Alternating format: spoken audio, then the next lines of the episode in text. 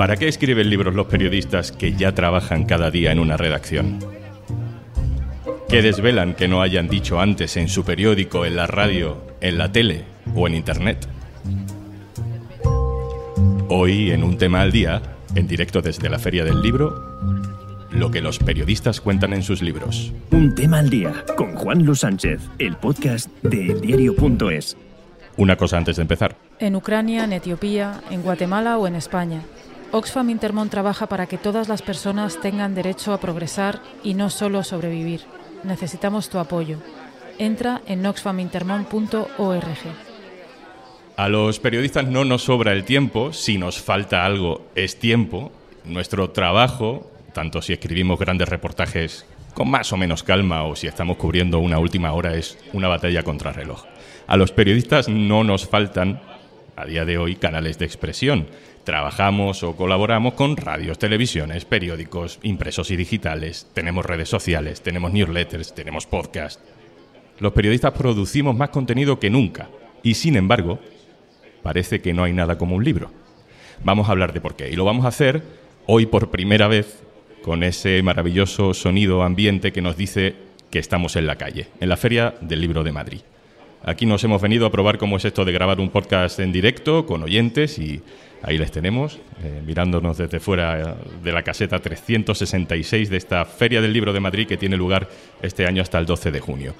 Como antes de la pandemia, hay aquí, no sé, miles de personas circulando, eh, eh, buscando ideas para leer, escritores para conocer. Yo os presento a tres, aunque los conocéis, son tres periodistas que también son escritores, editores también de libros. Eh, Elena Cabrera es la jefa de cultura del diario.es. Elena Cabrera, hola. Hola, Juanlo. Ha publicado el libro Algunas Lagunas y en nada también sale La mujer enmascarada. Antonio Maestre, hola. Hola, Juanlu. Antonio Maestre ha publicado recientemente el libro Los Rotos, en el que habla de la lucha de clases. Es compañero de tertulias de radio y televisión, también escribe en el diario.es cada semana y si te haces socio, por cierto, del diario.es esta semana, te llevas un libro, Antonio, dedicado, firmado. Eh, le hemos puesto curro. Eh, si tenéis ahí alguna duda o queréis hacerlo, socios arroba eldiario.es y Antonio os firma y os dedica el libro, ¿correcto? Correcto, correcto, ahí estaré eh, trabajando. Muy bien. Álvaro Yorca, hola. Hola, Juanlu. Álvaro Llorca es editor de Libros del CAO, una editorial que publica crónica periodística por la que han pasado muchos amigos y compañeros que conocemos y todos muy contentos de haber pasado por sus manos como, como editor. Voy a empezar preguntando algo muy sencillo. ¿Por qué, con todos los medios que tenemos a nuestro alcance, eh, escribís libros? Antonio, ¿por qué? Bueno, hay varias razones fundamentales. La primera es que hay gente que quiere hacerse reconvirtiendo en criptomonedas. Yo aspiro a hacerlo con un libro. Eh, así estoy desubicado. Eh, otra de las razones fundamentales es que creo que es un formato que no provoca ruido en la respuesta, es decir, me permite que no me interrumpan al poder expresar con facilidad lo que yo pienso, de una manera profunda, de una manera analítica, sin que haya ruido en la respuesta. Y luego aparte que creo que es el formato que me permite una expresión mucho más eh, extensa, de un pensamiento más, más elaborado, eh, que otros medios pues obviamente no, no me lo permiten. ¿no? Así que creo, y también una cierta mitificación del formato, ¿no? que creo que en mí, en mí, en mí viene por un, origen, por mi origen de clase que, que yo tenía el libro como una especie de fetiche y eso no se ha perdido ¿no? y todavía sigo, sigo con ello. Elena, en tu caso, ¿por qué? ¿Por qué escribes libros? Para quitarme la camisa de fuerza, esa que nos ponen en la facultad y en la redacción y que nos atormenta cada día cuando escribimos un reportaje, una noticia. No, no te salgas de estas normas. Eh, utiliza las herramientas del periodismo tal y como te hemos enseñado durante tantos años. Entonces, eh, de repente tener la oportunidad de tener un espacio en el que puedes saltarte un poquito esas normas, investigar, eh, ver qué pasa, experimentar, jugar con los géneros, por ejemplo, ¿no? Cuando estamos en los medios decimos, ¿esto qué es? ¿Es un reportaje? ¿Es un análisis? ¿Es un perfil? Bueno, pues eh, no tienes que autodefinirte de esa manera en un libro. Y para una cosa más, que yo creo que la podemos confesar ya, y es porque nos gustaría también a los periodistas pasar a la posteridad. igual pensamos que en los medios no lo vamos a conseguir, porque, en fin, hojas volanderas, ¿no? Y el libro es ese fetiche que estabais comentando que nos sirve como para tener un estatus. Eh, yo no sé, Álvaro, tú como editor, si percibes ese, ese fetiche, ese acceso a la mm, posteridad, como decía Elena. Los periodistas que se acercan a vosotros, a Libros del Caos, eh, ¿qué buscan? Pues yo creo que hay dos grandes categorías. ves a los periodistas que quieren escribir un libro, te dicen quiero escribir un libro, tengo estos temas, y luego hay otros periodistas que se acercan diciendo, bueno, mm, este tema me ha, impactado mucho y no he tenido la oportunidad de desarrollarlo tanto como me gustaría en el medio en el que trabajo. Entonces piensan trasladarlo para profundizar en él, porque es un tema que le ha llegado personalmente, y, y se dirigen a nosotros por ello.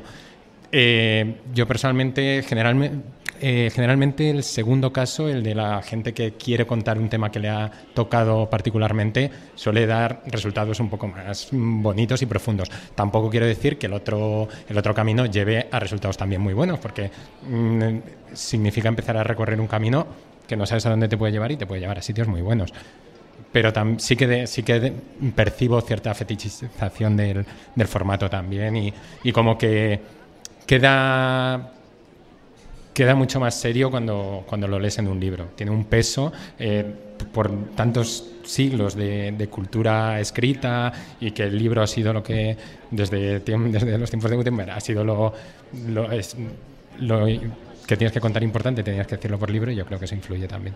Hmm. Yo hay una cosa que creo que es que es muy difícil eh, hacerte una carrera en, lo nuestro, ¿no? Eh, en la comunicación, sin tener algo que te legitime como es un libro. Creo que te presenta de una manera diferente, ¿no? En tus biografías, por ejemplo, ¿alguna vez habéis visto una presentación de un periodista que diga eh, Antonio Maestre, autor de 2.500 artículos? No, pero en cambio sí con los títulos de los libros, ¿no? aunque esos eh, libros sean mucho menos vendidos Mm, o, leídos, mejor dicho, ¿no? que tengan menos impacto de lo que puede tener pues un tuit, quizás a veces, ¿no? porque hay que admitir que nos gustan mucho los libros y nos dan esa legitimidad y ese estatus que queremos conseguir para tener una voz ¿no? y estar ahí presentes en la conversación, pero no siempre tienen ese impacto a un nivel masivo ¿no? que nos gustaría. La cara B de eso, Álvaro, es que os llegamos los periodistas eh, que queremos hacer un libro, los periodistas que quieren hacer un libro, creyendo que las editoriales van a decir que sí a todo. Os buscamos como un espacio de libertad y vosotros luego, mm, ¿qué? A ver, nosotros tenemos nuestras limitaciones porque, bueno, al final hay muchos tipos de, editoriales también. La nuestra en concreto es una editorial pequeña que publica bastante poco. Entonces hay muchos muchos eh, libros que no llegan a, verse publicados con nosotros. Pero bueno, por lo general la gente lo entiende. Nosotros procuramos responder a todas las mm, envíos de manuscritos con el máximo cariño eh, y la gente por lo general lo entiende.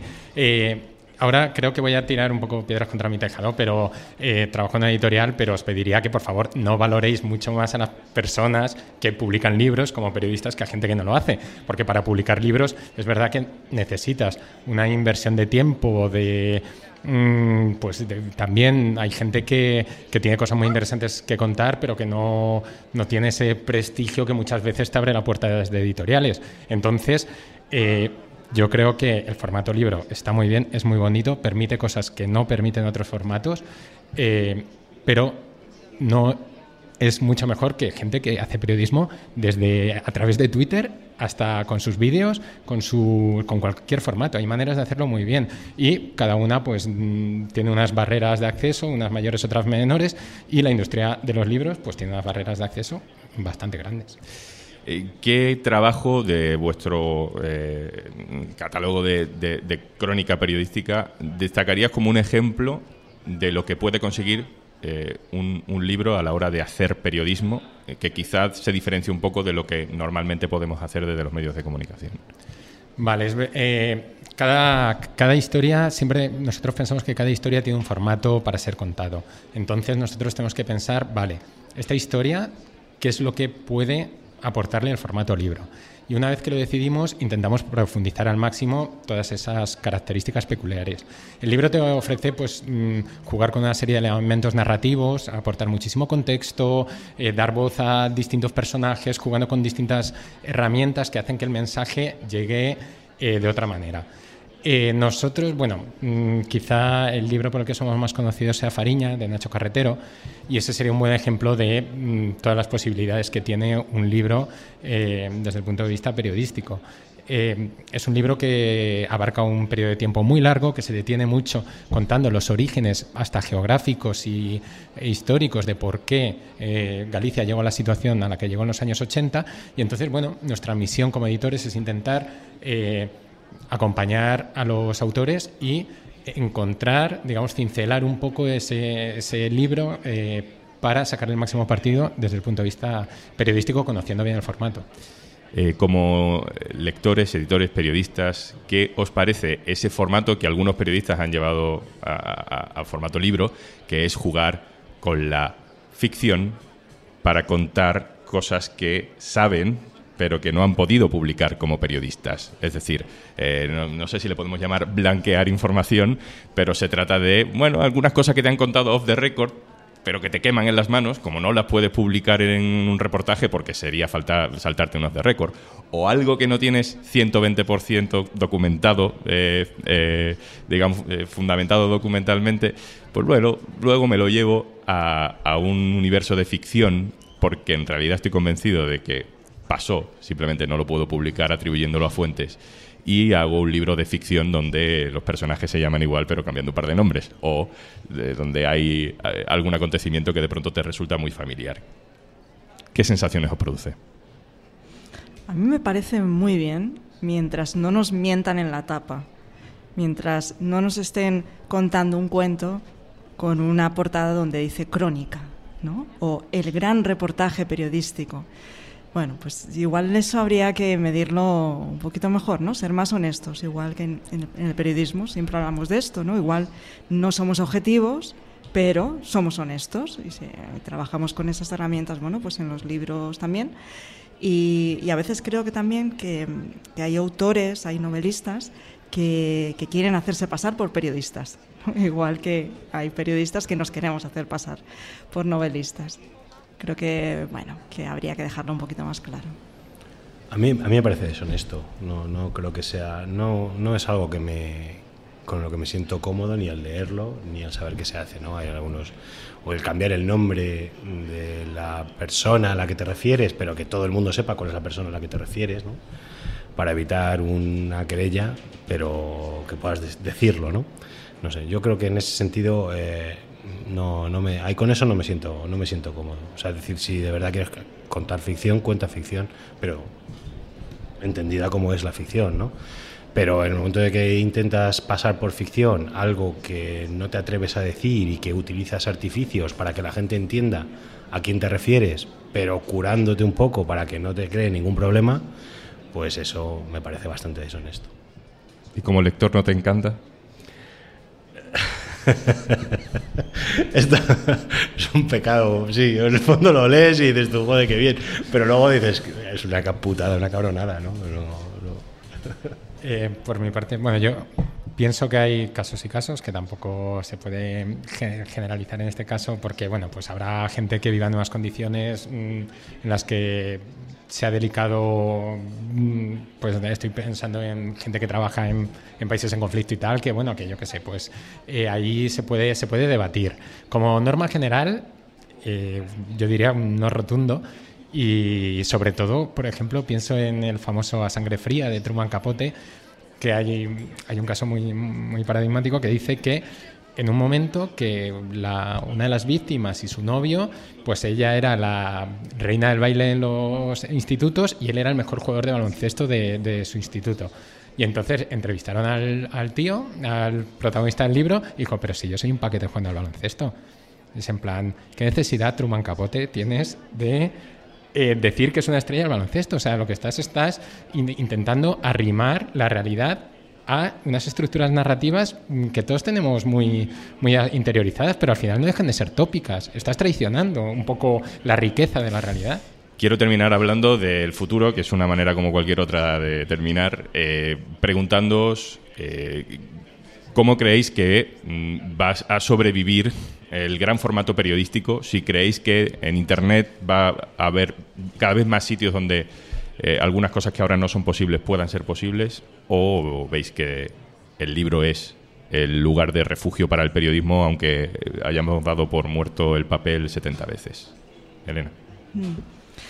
Yo a menudo me acuerdo de cómo era el. No, me acuerdo porque lo haya vivido, iba a decir, el periodismo de hace un siglo, ¿no? No soy tan vieja, pero, pero sí leyendo pues, muchos libros que ahora se rescatan de artículos que se escribían pues, en una época dorada del periodismo en España, los años 20, los años 30, ¿no? Ignacio Carral, que a mí me gusta mucho. Y veo esas crónicas y pienso, ya no hay espacio para ese tipo de, de periodismo en los medios. Eh, ese, lugar donde confluye con la literatura y, bueno, puede experimentar un poco más. ¿no? Ahora los medios son otra cosa. Así que creo que, ya no van a volver a ser los periódicos como eran hace un siglo y en su lugar natural pues eh, son los libros. También creo que se publica demasiado, eh, igual que también se escribe demasiado en todos los ámbitos y que, y que estamos en un momento de expansión que también tenderá a, irse un poquito para atrás, ¿no? a contenerse. Pero sí que pienso que son los libros el lugar para las grandes historias. ¿Quién de los tres va a renunciar al libro para que no se escriba demasiado? ¿Quién se presenta voluntario para no escribirlo? Bueno, yo, creo que me he quedado. Por ahora, siempre que entregas un libro, te quedas un poco vacío, ¿no? Entonces piensas que va a ser el último y que no eres capaz de, volver a escribir otro, ¿no? Así que bueno, yo por ahora estoy satisfecho mi, mi, ego y mi capacidad por ahora. Eh, no quiere decir que no vuelva a caer pero sí estoy muy de acuerdo con Elena que al final el libro va a perdurar. Por mucho que existan nuevos formatos periodísticos, el libro ha, sobrevivido a todo ¿no? y, sigue, y sigue estando vigente. Y yo creo que aporta ciertas aporta una valía, aporta ciertas perspectivas que no se encuentran en, otro, en, otros, en otros espacios, ¿no? Y, y, si bien es cierto, de verdad, que se publica demasiado, pues como bien has dicho, tampoco soy quien para decir quién merece y quién no merece publicar. Álvaro, ¿por qué camino? Es decir, qué tipo de expresiones, formatos periodísticos se están abriendo camino cada vez más. ¿Qué tipo de cosas quiere leer la gente que sean periodísticas en un libro? Mm, a ver, temas concretos. Mm, eso fluctúa bastante. Yo creo que, pues hombre, ahora está, hay una serie de temas sobre la mesa que, que está muy bien. Pues eh, digamos ha diversificado un poco la gente que solía escribir libros. Ahora es mucho más diversa y eso eh, hace que podamos publicar muchos temas de los que antes nos hablaban, por un lado. Y bueno, yo creo que esta está siendo la gran novedad, pero en cuanto al formato libro, yo también soy optimista, eh, porque bueno, conforme más, más concentración haya, menos cabeceras haya, pues los grandes periodistas que hay, aunque no publiquen en los grandes medios, pues tienen ahí un vehículo de expresión para que, mm, que no aunque fuese porque no pueden hacerlo en, otra, en otro sitio, por desgracia. Pero bueno, ahí van a encontrar siempre mm, la estructura es mucho más variada, la industria es mucho más diversa y yo creo que ahí van a poder encontrar un hueco. O sea que... ¿Y sabes qué otro valor muy bonito tiene el libro, Álvaro, que no hemos comentado? Que es que en estos tiempos de sobreexposición, el libro es un refugio para no exponerte tanto, contar algo dentro de las tapas de un poco más difícil acceso que las redes, ¿no? que lo que está al alcance de todos, y quizás ponerle un poquito más de sinceridad, de intimidad de lo que te permiten los medios. Solo una cosa, es decir, me contaron que lo que no quieras que se sepa, que lo cuentes en un libro, ¿no? Pero es cierto lo que dice Elena, es decir, yo lo que cuento en Los Rotos, desde el punto de vista íntimo y personal, no me habría atrevido a, escribirlo eh, de una manera que se pudiese viralizar en redes. Y un libro no se puede trolear. una cosa antes de marcharnos. Qué presión está de tener que cortar a los periodistas del diario.es para hacer esta publi. Menos mal que es para informarte de que por ser oyente de un tema al día, tienes 60 días gratis para escuchar todo el contenido de Podimo. Todos los podcasts y audiolibros gratis si te registras en podimo.es barra al día. Así igual me perdonan en la redacción del diario.es por quitarles unos segunditos y colarme en su podcast. 60 días gratis registrándote en podimo.es barra al día. Vale, chicos y chicas, ya podéis seguir.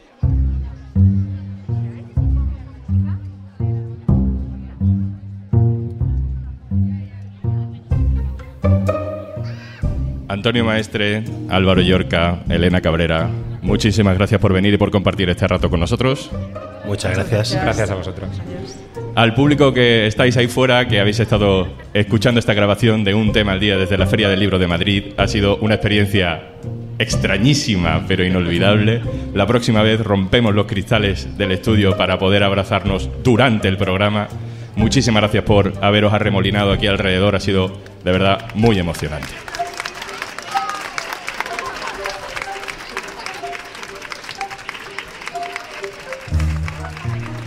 Esto es un tema al día, el podcast del diario.es. El capítulo de hoy ha sido posible gracias a la colaboración de la Feria del Libro y gracias a la producción de Elena Cabrera, Esther Alonso, Alejandro Navarro Bustamante, Nando Ochando, Claudio Martínez, André Ufar, Roberto Cencerrado y el equipo habitual de Un tema al día. Carmen Ibáñez, Marco García Santonja, Izaskun Pérez y el montaje de Pedro Godoy. Yo soy Juan Luis Sánchez. Mañana, otro tema.